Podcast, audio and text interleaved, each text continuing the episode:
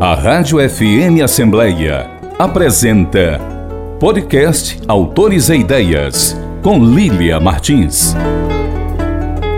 Mulher cheia de histórias e batalhas como tantas outras neste Brasil afora.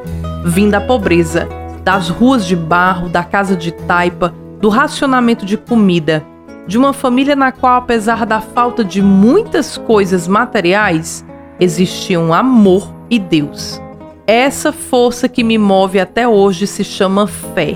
E é por isso que decidi contar como superei os desafios da vida e me transformei no que sou.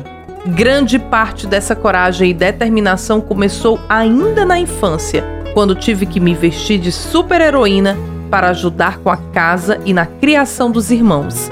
Se alguém pedisse para eu me descrever, esse seria o resumo da minha trajetória. Rosiane Duarte, trecho do livro Do Barro à Luz. Olá, ouvinte! Bem-vindo ao Autores e Ideias. Eu sou Lilian Martins e vou estar agora na sua companhia. É muito bom ter você aqui sempre acompanhando o nosso programa, seja no rádio, através do site da Assembleia Legislativa do Ceará e agora também nas principais plataformas de streaming. E desta vez, o lançamento é o livro Do Barro à Luz, publicado pela editora Casa de Memória, de autoria da empresária Rosiane Duarte, nossa entrevistada de hoje no programa. A obra narra a trajetória dessa mulher cearense que saiu de uma rua de barro na periferia de Fortaleza, na comunidade do quilômetro 8, do atual bairro Couto Fernandes, e se tornou uma empresária de sucesso, que faz da luz não só o seu negócio, mas também o seu propósito de vida, que é iluminar a vida das pessoas à sua volta. Eu tenho certeza que você que nos acompanha também vai se identificar, se emocionar e se encorajar através dessa história que está com esse lançamento do Barro à Luz, publicado pela editora Casa de Memória. O lançamento será agora, no próximo dia 7 de dezembro, na Biblioteca Pública Estadual do Ceará. Mas, claro, os detalhes você já confere aqui no Autores Ideias. Ficou curioso? Então aproveita que o programa está só começando e fica comigo. Rosiane, seja muito bem-vindo ao Autores e Ideias. Eu é que agradeço a oportunidade de estar aqui para compartilhar essa emoção de lançar um livro. Bom, e já que a gente está falando de emoção e de livro novo, sempre que a gente tem livro novo aqui no programa, eu gosto de abrir com essa pergunta: o que, que nós, leitores, podemos esperar dessa publicação? Do Barro à Luz fala a, a minha trajetória desde a infância nas ruas do quilômetro 8, que eram ruas de barro, até hoje, né, em várias fases que eu passei, vários papéis que eu assumi durante a vida e chegar até aqui hoje trabalhando com luz. Eu trabalho no segmento de iluminação, tenho uma loja em Fortaleza e a gente conta essa trajetória. Isso é bem interessante, empolgante. A gente vai saber tudo, quase tudo, né? Porque a gente não vai entregar aqui o livro todo, mas a gente vai te dar alguns spoilers, tá, leitor? Então fique atento ao longo do nosso bate-papo para você conhecer um pouco mais sobre a trajetória da Rosiane Duarte. Como é que surgiu a ideia de escrever uma biografia sua, Rosiane? A priori, quando você sai de uma favela, você quer esquecer um pouco do, do que passou, porque você tem vergonha. Quando a gente mora na periferia, com todas as dificuldades, as dificuldades de acesso aos recursos, dificuldade de estudo, dificuldade de alimentação, né? Então, assim, você sente na pele já, seu ambiente de escola, o preconceito de classe. Então, assim, que eu morava próximo ao trilho, próximo à estação do Couto Fernandes, né, do quilômetro 8. Então, lá quem, mora, quem morava lá era, eram os pobres.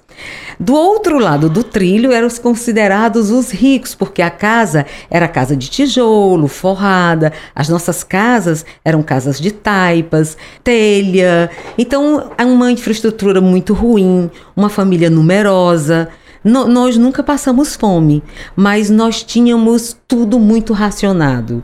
Então, a primeira sensação é de vergonha. Então, à medida que eu fui crescendo, eu fui me, me distanciando daquela realidade. Escondendo aquele passado. É, é como se aquilo tivesse escondidinho numa caixinha dentro de mim e que o que valia era o meu momento atual, a minha luta atual, o meu papel atual. E aí os meus filhos, à medida que eu soltava alguma coisa, comentava sobre as minhas experiências, eles diziam: "Mãe, abre a sua boca. Por que, que a senhora não fala disso? É tão lindo, a senhora vai inspirar tantas meninas como as Rosianes que ainda estão na periferia a ter esperança, né? A Com lutar. Aí eu digo, é. E aí me conectando, porque eu sou publicitária hoje, né? Me conectando com amigos, aí as coisas foram acontecendo até eu conhecer a Carla, jornalista, e a gente se conectar. E aí surgiu a ideia da gente escrever junto. Ela me encorajou.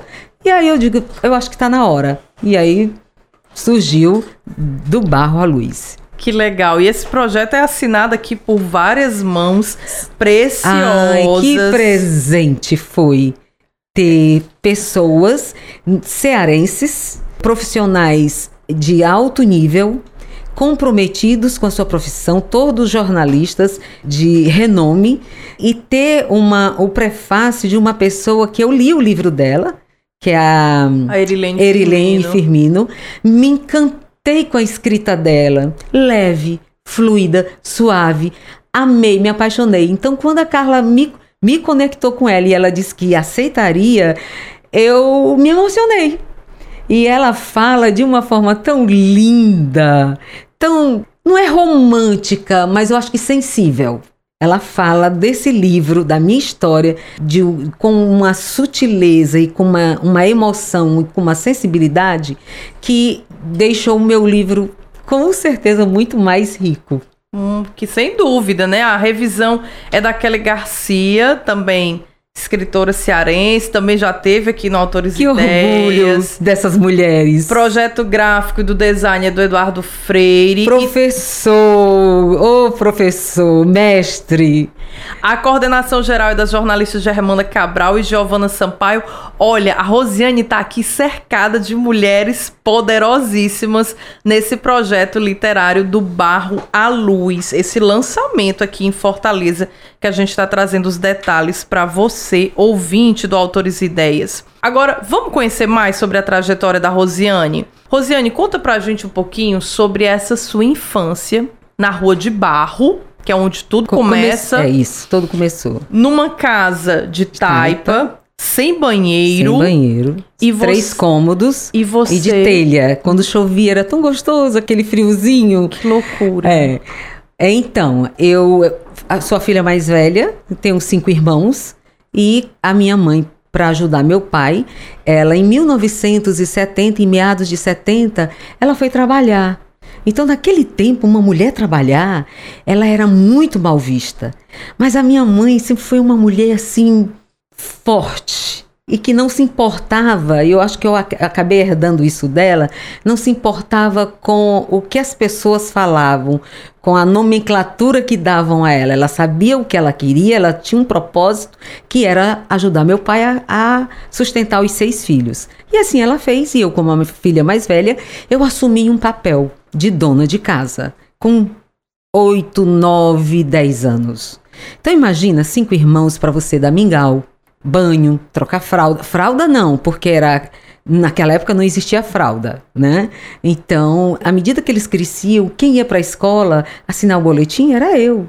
Quem cuidava dos meus irmãos, quem protegia meus irmãos era eu. Então eu eu Nessa escola eu fui muito amparada, é a Escola de Primeiro Grau Estado do Amazonas. O melhor lugar do mundo, porque lá eu podia ser criança. Lá eu brincava, lá eu não tinha responsabilidades, eu não era cobrada e era o, o lúdico. Então aquela escola tá na minha memória como o melhor lugar do mundo. Eu saí de lá na linda. sexta série e eu chorei. Que eu, eu fui para um outro colégio, né, na sétima série, porque hoje ele é de período integral e é só do ensino médio, mas antes era até a sexta série. E aí essa mulher foi trabalhar e eu fiquei em casa cuidando dos irmãos. Então eu tive crise de ansiedade aos 14 anos por conta da responsabilidade. Muito precoce. Muito precoce. Eu tinha que cozinhar, eu tinha que deixar tudo limpo. Na favela, o meu pai, ele era muito, muito, muito exigente com limpeza. Era como se aquilo nos diferenciasse dos demais, das casas escuras, das casas mal, mal organizadas, um pouco fétidas. Então a casa do meu pai era limpa. Eu sinto o cheiro do desinfetante que a minha mãe usava na casa. E a casa toda era cheia de planta, ela aproveitava as plantas, samambaias, cara de cavalo, aqueles nove horas. Era tudo lindo, era uma casa linda. Que quem entrava na minha casa sentia cheiro de vida. A minha mãe colocava vida naquele lugar. Eu lembro de ir com ela no Natal, sem dinheiro, mas ela pegava o que ela conseguia e ela ia para aquela Praça dos Correios. Existe a Praça dos Correios até hoje no centro? Sim. Lá, não sei se ainda vende umas flores chamadas sempre vivas, umas flores secas. E lá ela comprava essas flores e trazia para casa, enfeitava tudo. Tinha uma vitrola e no Natal passava o dia inteiro colocando aquelas músicas só no som. Coloquei meu sapatinho na janela do quintal. As Papai músicas Noel. natalinas. Então eu lembro dessas coisas. Uma mulher que trazia vida para casa. E é assim, ela driblava a falta de comida. Ela driblava A pobreza. A pobreza. Ela driblava com a alegria dela e com a fé. Eu aprendi com a minha mãe a orar. E aliás, eu aprendi a ler lendo a Bíblia. Que impressionante. é verdade. Então, eu desenvolvi uma leitura bíblica muito aguçada. E eu descobri o amor pela leitura lendo a Bíblia. Que lindo. Foi o que me salvou a leitura. Então, eu me apaixonei pelos livros, pela leitura. Cada palavra nova. Naquele tempo não tinha internet. Então, quando eu, eu li um livro que eu não sabia o significado, eu desesperadamente ia para a biblioteca olhar aqueles volumes. Dicionário, dicionários, Aurélio. bus- Aurélio buscando as palavras porque eu queria falar melhor. Eu queria ter um vocabulário melhor. E eu sempre fui muito expressiva. Eu acho que Deus me deu o dom da comunicação. Então, eu tinha esse amor pelos livros. Isso me salvou. Porque no colégio público, que não era para ser assim, apesar do meu ser o melhor. Até hoje o meu colégio é digno. Até Instagram eles têm. Lindo, tudo lá é organizado. Eu fui lá, eu voltei lá, entende? Então que orgulho daquele lugar, meu Deus. E aí, mas as escolas, elas são sucateadas. São. Elas são sucateadas. Os jovens não querem estudar. Eles vão lá para quebrar muitos deles, desrespeitar professor. Para mim, professor é rei, é mestre. Eu falando do professor Eduardo, meu mestre, entende? Depois do meu pai da minha mãe, a figura mais importante era o professor, o pastor da igreja que eu convivi. Eu fui criada numa igreja evangélica chamada Assembleia de Deus de Bela Vista, que os meus pais frequentavam, os meus avós, minhas tias. Então era um, um ambiente em que eu me sentia pertencente. Lá, meus dons e talentos de liderança foram todos desenvolvidos nessa igreja, porque um pastor olhou para mim e disse assim: Meu Deus, essa menina tem uma comunicação fluente. Então, tudo que eu eu sempre fui muito engajada e muito criativa. Então eu fazia sopões. Eu visitava a a minha favela. Dia de domingo a gente fazia sopões e fazia apresentações com histórias, flanelógrafo, contava histórias, eu cantava e a gente distribuía no final sopa. E ele que bancar o, o dinheiro da igreja saía para financiar os meus projetos, todos autorizados pelo pastor Luiz Bezerra da Costa. Então, ele me validava. Eu me sentia assim, a tal, com 14, 15 anos. Meu Deus. Então é isso. Aí, aí fui para outras escolas, com bolsas escolares, por quê? Porque Ótimas notas. não, eu não tinha ótimas notas. Eu tinha uma dificuldade cognitiva muito grande. É mesmo, Tinha. Rosiane? Eu acho que a alimentação, eu acho que as condições, eu acho que as inúmeras tarefas Atribuições, sim, atribuições. com certeza. né, me tiravam energia, me sugavam, e eu tinha um pai rigoroso. Não falo isso com pesar, nem com vitimismo, nem achando meu, chamando meu pai de carrasco, não. Que naquele tempo o diálogo ele não era tão tão tão tão simples, tão tão fácil. Né? Então as coisas eram muito no autoritarismo. Então meu pai era rígido. Ninguém ficava na rua. Eu não fui criança de rua. Eu brincava de bila com os meus irmãos, mas no quintal da minha casa. Eu tinha uma avó. O valor de uma família estruturada é tudo. Verdade. Então eu tive uma família presente. Eu não ti, eu ti- tinha sete tias. Nenhuma delas foram indiferentes a nós. Nós éramos em seis. Nenhuma delas foram indiferentes a nós. Minhas tias. Eu tinha uma avó empreendedora que saía a pé do Couto Fernandes até o Campo do Pio, que hoje é o a Parquelândia. Ela pegava redes, trazia para casa e todos nós trabalhávamos fazendo as varandas da rede. Então nós não tínhamos tempo para ir para a rua, né? Então ou estava ajudando a minha avó com as conversas da minha avó, que também outra mulher muito determinada, forte, né, e agregadora com as minhas tias. E quando não a gente estava na igreja, né, então tinha assim uma rotina, não tinha o largar, não tinha o deixar de qualquer jeito. Todos nós sabíamos aonde o outro estava. Então tinha muita proteção.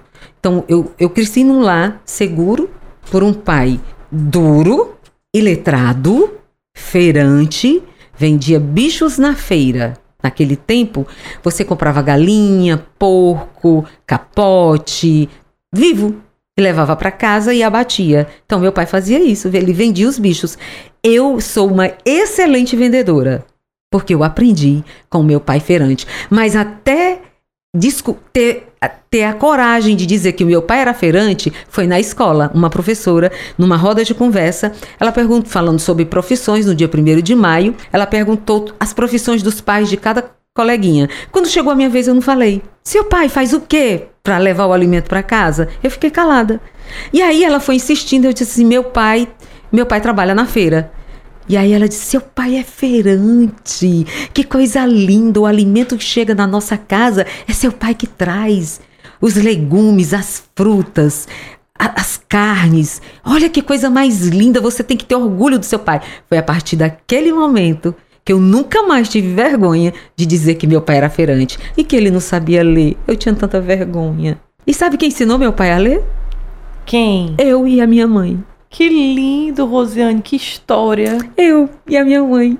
História. E o meu pai sabe ler muito pouco, muito pouco. Ele assina o nome, ele aprendeu a ler o, o suficiente, ele leu o nome dele, escreveu o nome dele, para um dia, um belo dia, ele, ele era motorista, tirar a carta de motorista, a carta de habilitação. Então, nós éramos o, o cérebro dele. Apesar que homem inteligente, sabia tudo de cabeça, número então, até hoje. Se você falar qualquer coisa para ele, ele tanto. Um empreendedor, um homem de negócio, um comerciante que eu tiro o chapéu. Nossa, se eu, se eu, se eu me tornar uma vendedora igual aquele velho, eu vou estar nas nuvens. Mas que história bonita, né? E a Rosiane cercada de mulheres de presenças super fortes, a sua avó e a sua mãe. A sua mãe, ela tem um papel muito Tem. especial na sua vida e você gostaria de falar com a gente sobre isso. Eu quero que você fale muito sobre a figura dessa mulher. Qual que é o nome da sua mãe? A minha mãe se chama Isaura, que tem um, um apelido de Rosinha. Rosinha. Rosinha, de, de, de fofa que ela era. Linda. Ela era expressiva, amorosa e generosa. E genuína, era genuíno. Não era forçado. Então as pessoas amavam a minha mãe, amavam odiavam. Porque assim, quem é amoroso, quem é mu- muito delicado, tem pessoas que amam e outras, ai que chato. Ai, ah. Então a minha mãe era amada e odiada, eu acho, né? Mas enfim, ela era mais amada, porque ela servia a comunidade. A minha mãe tinha um algo que ela tinha tremenda alegria em fazer alguém feliz. Sabe o que ela fazia no Natal? O meu pai, um belo dia, depois de vários carros velhos, ele comprou uma rural. E essa rural tinha uma carroceria. No Natal, a gente não tinha brinquedo. Os brinquedos que nós tínhamos, nós ganhávamos na igreja, no Natal. Então eram bonecas de plástico, aquelas grandes sem cabelo. O meu sonho era ter uma boneca de cabelo. Meu Deus. Meu Deus.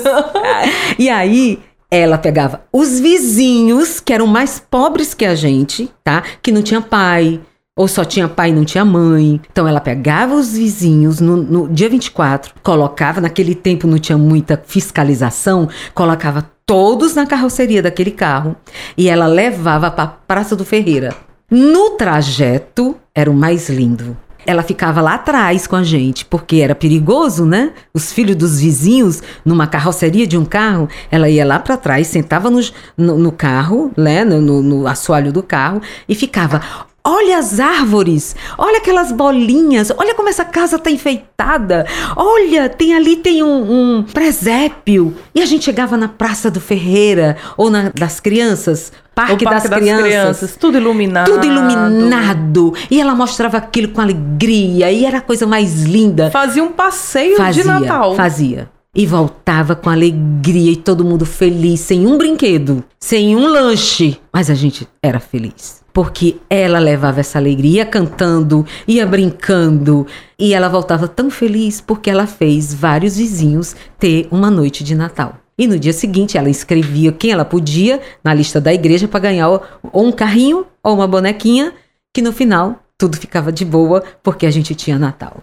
Coisa linda, que histórias! São histórias aí da memória, da vida dela, da Rosiane Duarte, que está lançando esse livro do barro à luz no próximo dia 7 em Fortaleza, na Biblioteca Pública Estadual do Ceará. Agora, Rose, eu quero sair dessa infância hum.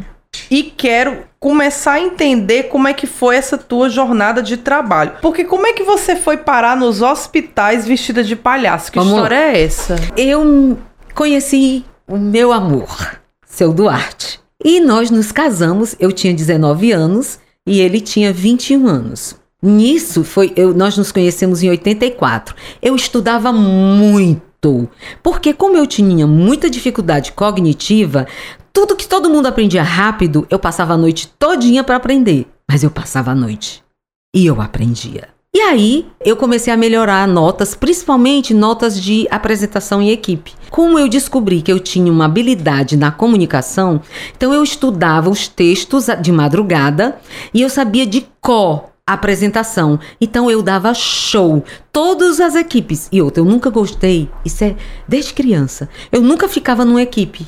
Eu sempre gostava de conhecer mais gente, mais coleguinhas.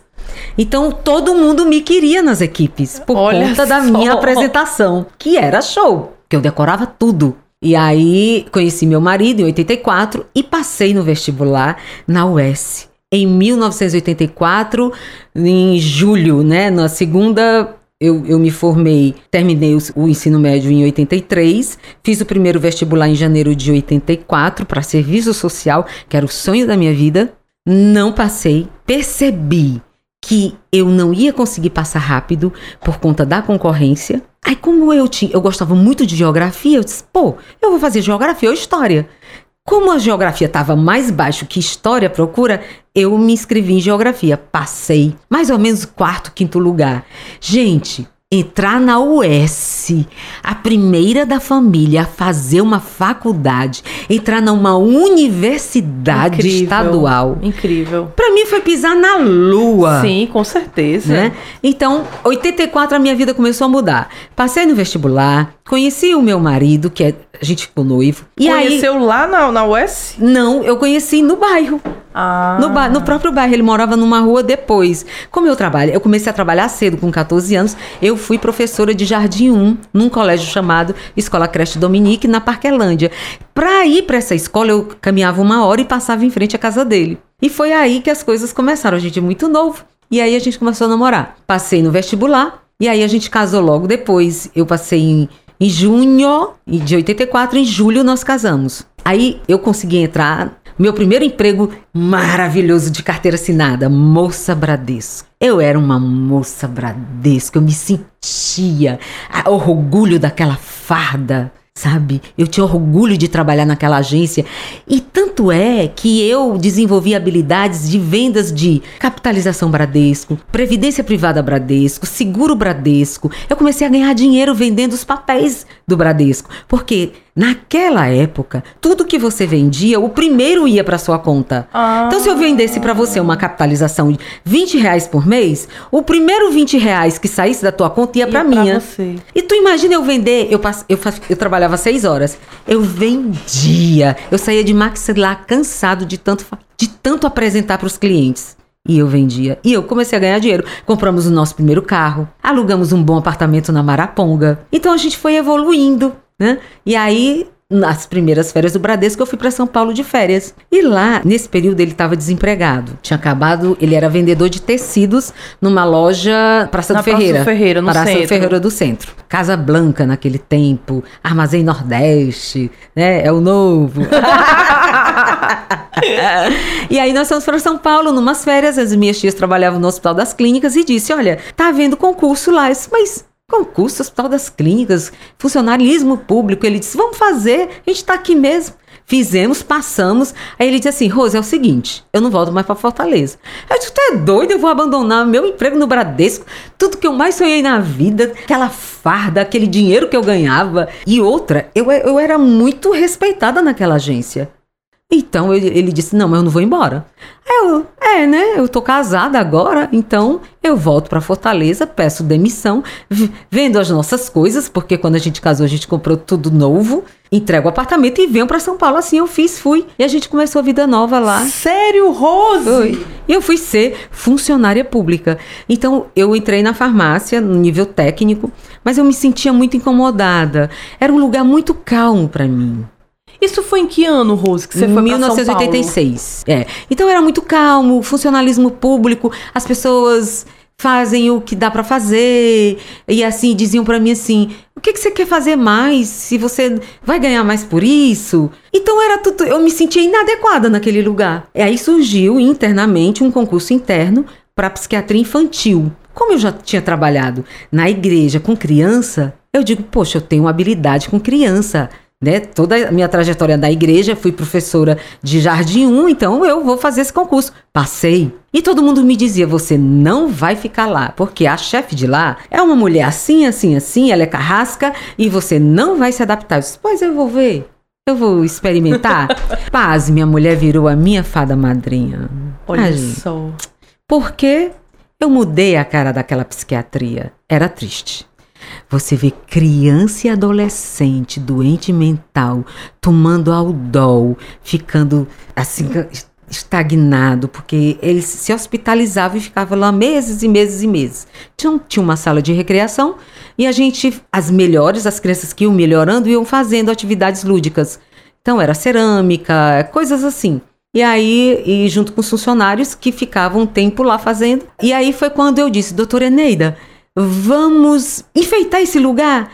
Aí ela olhou para mim, mas aqui não pode, porque tudo aqui vira uma ferramenta de perigo que eles podem se machucar. Eu digo, aqui o pé direito é muito alto, vamos fazer móveis grandes, enfeitados, que chamam atenção. Ela, é, se ficar alto, fora do alcance das crianças, ok. Ora, logo, logo aquela psiquiatria estava toda enfeitada, linda, os corredores. Aí eu comecei a fazer festa eu comecei a seguir o currículo de escola. Carnaval, São João, Natal, Dia dos Pais, Dia das Mães e todos esses eventos eu fazia no refeitório da psiquiatria. Meu então Deus, eu me vesti de noiva, eu me vesti de palhaça, eu me vesti de Papai Noel, eu me vesti de coelhinha. E de onde eu tirava dinheiro? Se no, no, no funcionalismo público no, nunca tem dinheiro? Não tem dinheiro. E quando tem, é tudo um memorando, demora, é tudo muito burocrático. Aí eu falei assim, doutora, tem uma feirinha que acontece todo mês na praça aqui. Eu posso vender as coisas que as crianças produzem lá? Aí ela fez um memorando, me autorizou, eu comecei a vender. Eu comecei a levantar dinheiro. E aí eu comecei a fazer as coisas. E a coisa foi assim, fluiu. Até eu me formar, em serviço social, que eu me formei, fiz faculdade quatro anos, pagando na melhor faculdade de serviço social, que tem mais de 70 anos. FAPS, Faculdade Paulista de Serviço Social, e paguei vendendo bala de coco. Lá no hospital é uma multidão de funcionários. Então, inicialmente eu comecei vendendo cosméticos dentro do banheiro do vestiário feminino.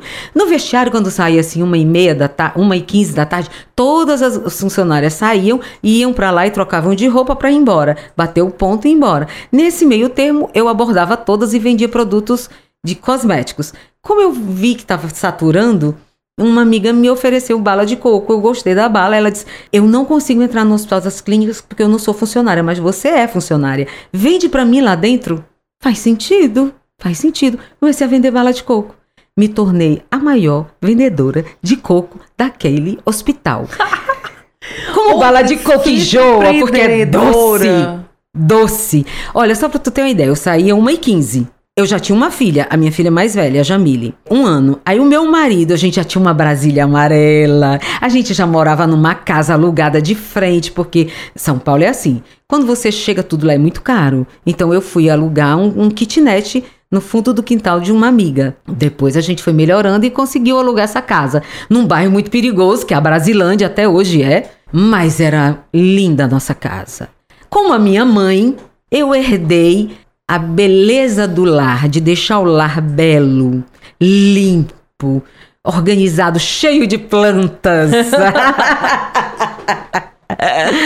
e, e, amante do lar, eu sou amante do lar, amante da família, como meu marido também é, porque ele veio de um lar também assim. Então, né, a gente se atrai, nós nos atraímos. E aí, na Brasilândia, a gente foi morar e logo eu terminei serviço social e fui trabalhar numa, assistência médica, que inclusive hoje ela é detentora de 50%, eu acho, se eu não me engano, do Apivida, que é a Intermédica Sistema de Saúde.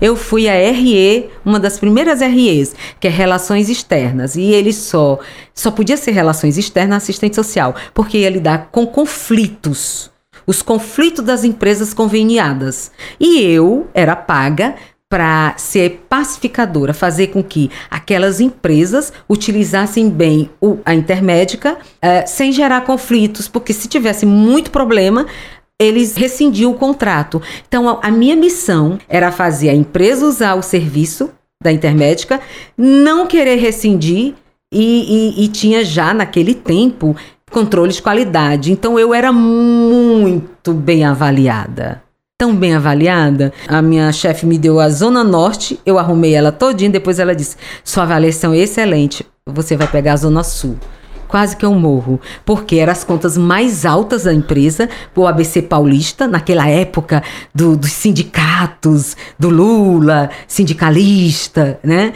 E eu peguei essas empresas. No auge da diretas já. E você estava lá naquele momento. Exatamente. Uau, Rose! Então foi, foi. Aí, serviço social, vim pra cá, retornei, não consegui me, me recolocar no mercado rapidinho. E aí foi quando eu conheci a publicidade num jornal, lendo jornal. Naquele tempo, com os empregos, a gente, a gente arrumava... Era um anúncio Era no, no anúncio jornal. do jornal. É verdade. E aí eu vi um anúncio, é, contrata-se assistente social ou formado em comunicação social para ser representante da Bandeirantes Outdoor. Aí eu fui aprender a vender outdoor. Em três meses, eu fui vender outdoor e vendi outdoor. E em um ano, eu fui convidada para a Rádio Verdes Mares, FM 93, para vender rádio mais três meses aprendendo outro ofício, que é vender rádio. E foi maravilhoso. O tempo bom, porque eu encontrei uma empresa que nós tivemos o casamento de propósito. Eu, aprendiz, ávida por conhecimento, e eu escolhi as empresas. Sabe como? A empresa que tivesse plano de carreira e me favorecesse cursos, era essa que eu escolhia, não era nem o salário, era aquela que me oferecesse cursos para eu aprender e subir de nível. E a Verdes Mares me proporcionou tudo isso. Então, tudo que eu sei de PNL, tudo que eu conheço sobre rapó, sobre como vender melhor, como me conectar melhor com as pessoas, eu aprendi lá com o Paulo Vieira, quando ele começou a trajetória dele. Que incrível! Paulo Vieira, ele, Rosiane. ele não, não tinha Febracis, ele dava consultoria às empresas. Nessas consultorias foi quando eu me identifiquei com a PNL. E até hoje eu desenvolvo toda a minha trajetória de comunicação, de vendas, de relacionamentos é através da PNL. Então eu sou muito grata ao Paulo Vieira.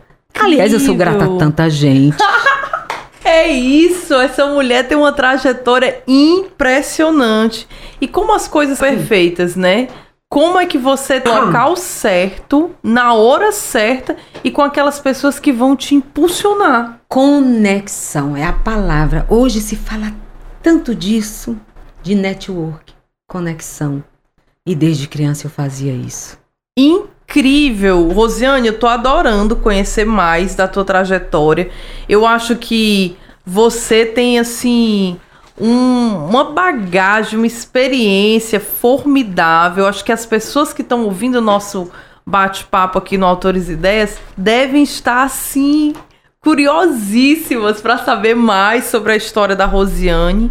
A história por trás. A gente não faz ideia, né? Quando a gente vê lá a do Luz Iluminação, a gente não faz ideia de quem é essa empresária que tá por trás e que de toda essa bagagem, toda essa história, essa vivência que ela traz. Rose, deixa eu te perguntar, você é uma mulher de sucesso, empresária, inspiração para muitas de nós mulheres. Qual conselho você daria para esse jovem empreendedor que acompanha o Autores e Ideias? Eu sei que se conselho fosse bom, a gente não dava, né? A gente vendia.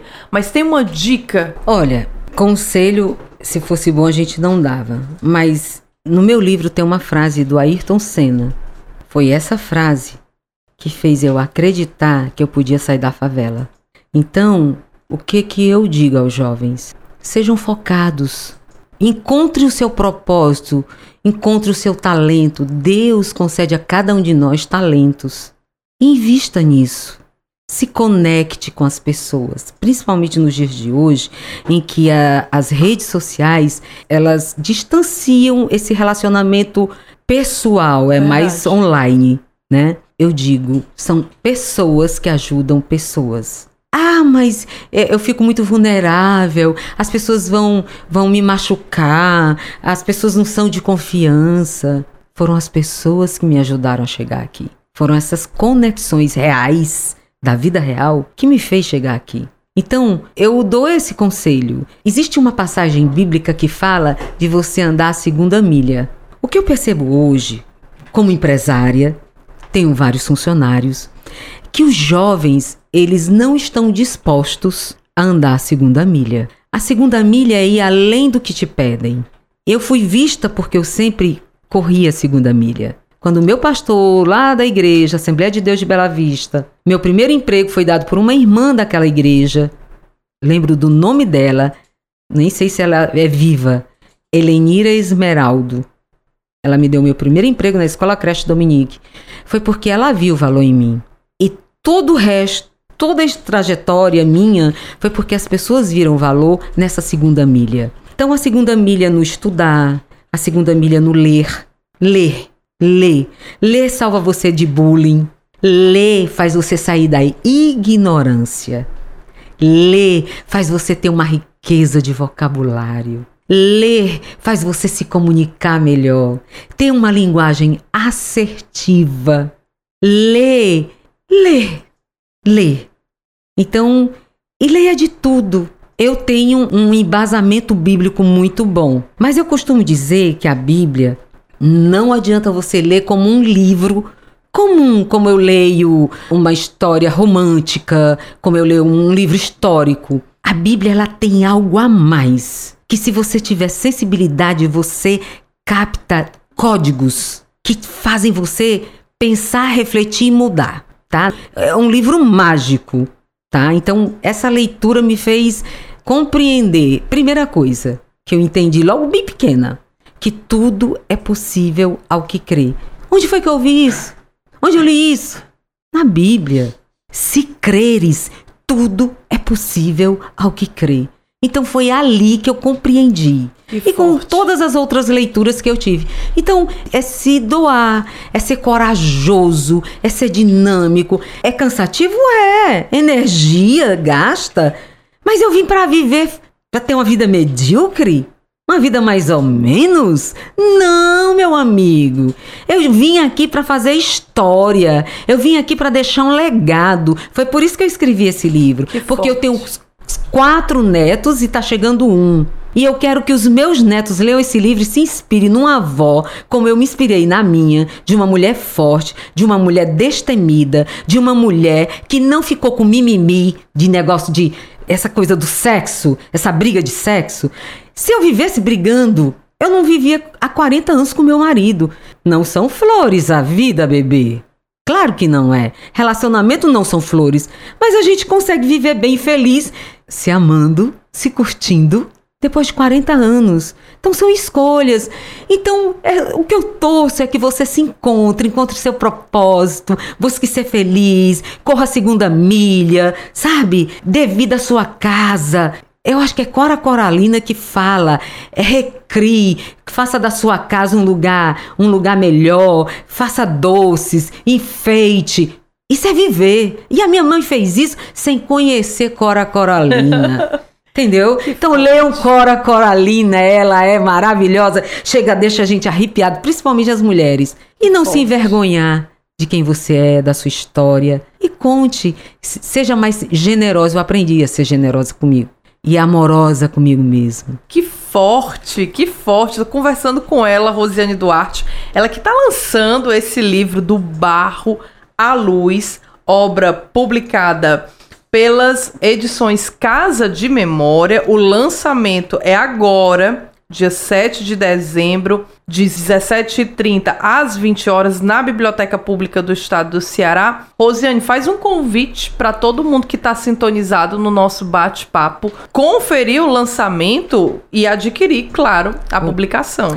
Estou realizando um sonho. E sonho que se sonha só é só um sonho. Mas sonho que se sonha junto é, é realidade. realidade. Quem cantou isso foi Raul Seixas. Então eu convido você a sonhar junto comigo e tornar esse sonho realidade. Não sei do futuro, quantos exemplares eu vou vender, mas se uma pessoa eu conseguir fazer com que ela saia do, de um estado e subir de nível para um estado desejado melhor, já valeu a pena meu livro. Então, dia 7 de dezembro, estaremos lá com toda a minha alegria, com todo o meu entusiasmo, com toda a minha determinação e com toda gratidão. Gratidão a Deus e às pessoas que me ajudaram nessa trajetória. Rosiane Duarte, eu adorei ter conversado com você aqui no hum. Autores Ideias. Eu acho você uma pessoa encantadora. Desde a primeira vez que eu vi a Rosiane cruzando o corredor aqui da rádio, eu acho que você carrega uma luz com Amém. você muito forte. E essa luz, ela parece tudo que tem ao teu redor. Você Glória é uma pessoa muito de uma energia muito boa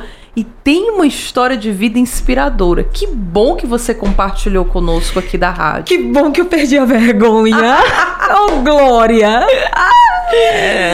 Eu quero deixar registrado em nome de toda a emissora o nosso muito obrigada. Eu é que agradeço a oportunidade e a gente vai se encontrar mais vezes. Sim, Ora se, se não. Ora se não. Muito obrigada. Eu que agradeço. Tá? E depois deste nosso bate-papo com a autora Rosiane Duarte, eu desejo falar com você, que sempre está sintonizado com autores e ideias. Envie sua crítica, sugestão de entrevista e, principalmente, aquela pergunta sobre a obra literária que mais te deixou intrigado. Converse comigo. O nosso WhatsApp é 85982014848 e o e-mail é fmassembleia@l.ce.gov.br. Você pode ouvir o nosso programa também no formato podcast. Acesse as principais plataformas de streaming e compartilhe cultura. Informe Literário.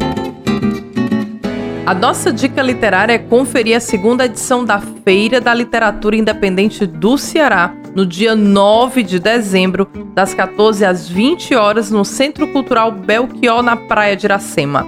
A iniciativa é do coletivo Autores Independentes, e tem o apoio do Instituto Cultural Iracema e do Centro Cultural Belchior. A feira reúne sarau, contação de histórias, exposição e venda de livros de autores cearenses, roda de conversa com o escritor Maílson Furtado, vencedor do Prêmio Jabuti de 2018, e mais três oficinas. A primeira sobre arte e terapia, a segunda de quadrinhos independentes e a terceira sobre escrita artesanal. A segunda edição da Feira da Literatura Independente do Ceará será no Centro Cultural Belchior, na Rua dos Pacajus, 123, Praia de Iracema. Mais informações pelo telefone 85 999860747. Participe! A Rádio FM Assembleia apresentou podcast Autores e Ideias com Lília Martins. O programa Autores e Ideias tem produção e apresentação de Lília Martins e finalização de Nabucodonosor Queiroz. Gerente-geral da Rádio FM Assembleia, Tarciana Campos, e coordenador de programação e áudio, Ronaldo César. A Assembleia Legislativa do Estado do Ceará tem como presidente da mesa diretora deputado Evandro Leitão e coordenador de comunicação social, jornalista Gisele Dutra. Até o próximo programa Autores e Ideias a história da literatura que você precisa ouvir.